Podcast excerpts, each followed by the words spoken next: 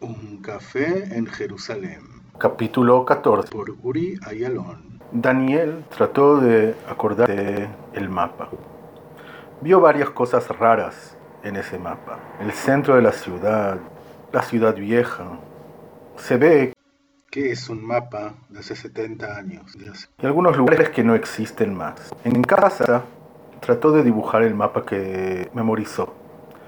Así no se olvida. Mamila se veía bastante bien, pero no el Mamila de hoy, sino el barrio Mamila, el Mamila antiguo. El Hotel Palace, el histórico que no existe más, estaba ahí. Y otros monumentos más, otros hoteles, mucho espacio. Lo que se veía en el mapa era algunos sitios, algunos, algunas tiendas, avenidas y calles, que partes de ellas existen hasta hoy, partes de ellas ya no existen. ¿Cómo puede ser que no nos va a mostrar más el mapa? Lo pensó. ¿Qué? ¿Es tan secreto? ¿Vale tanto? ¿Cuál es el secreto aquí? Estoy tratando de entender. En ese mapa hay flechas dibujadas. Un camino interesante. Un camino que llega hasta el sur de Jerusalén. Casi hasta Belén. Eso nos cuenta algo interesante, pero todavía no tengo la idea qué. Siguió tratando de dibujar el mapa y especialmente acordarse de todo lo que está escrito, de todo lo que estaba escrito sobre el mapa, que le parecía mucho más importante que los sitios. Hola Ana, habla Daniel. Necesito un poco tu ayuda para tratar y de completar este mapa. ¿Por qué no nos encontramos para ver eh, justo cómo el mapa era y, si te acordás y si te recordás lo que estaba escrito en la carta? No tengo tiempo esta semana, dijo Ana. Nada más la semana que viene. ¿Cómo la semana que viene? ¿Para qué? Yo estoy perdiendo el tiempo en eso y vos me decís, la semana que viene, 12 de la noche en mi barrio. 12 de la noche. Tengo que mandar algunas cosas a España. No sé si tendrá tiempo. Parece que te estás escapando tú ahora. No, no me estoy escapando. La verdad que después del encuentro en lo de Richard, me quedé pensando un poco. ¿Para qué yo lo necesito todo eso? ¿Qué... ¿Qué clase de aventura es esta? Vos me prometiste Hoy no ya no voy a llegar, no a las 12 de la noche. Nos encontramos mañana muy temprano a la mañana, antes de que comience a trabajar.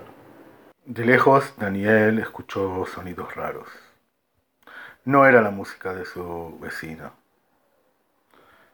Como una explosión, pero no estaba seguro. A veces hay fuegos artificiales. Pero este fue un ruido un poco más raro que venía del centro de la ciudad. Esperó la noticia que llegue al noticiario, pero no llegó.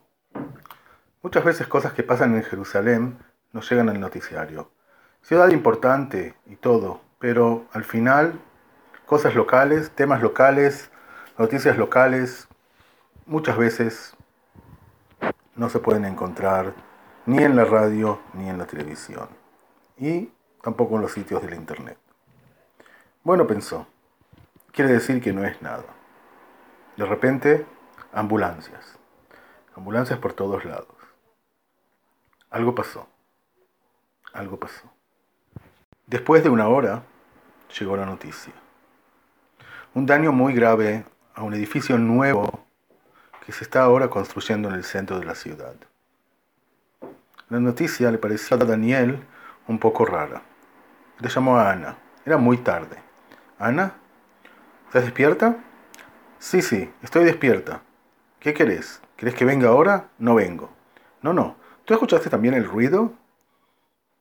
¿De algo como una explosión o algo así? Sí, mira, no es lejos de donde vivo yo. Pero me parece que es un accidente.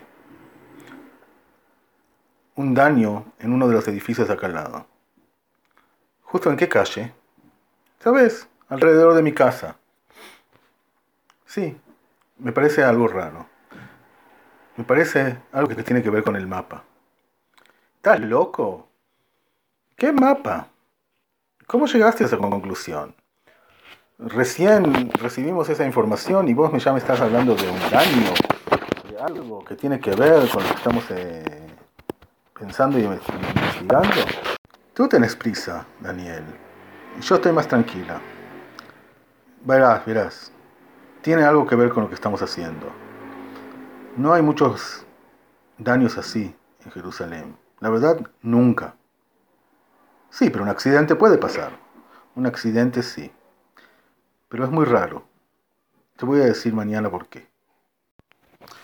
Escucharon un café en Jerusalén por Uri Ayalón, capítulo 14. Los invito a escuchar mañana capítulo número 15.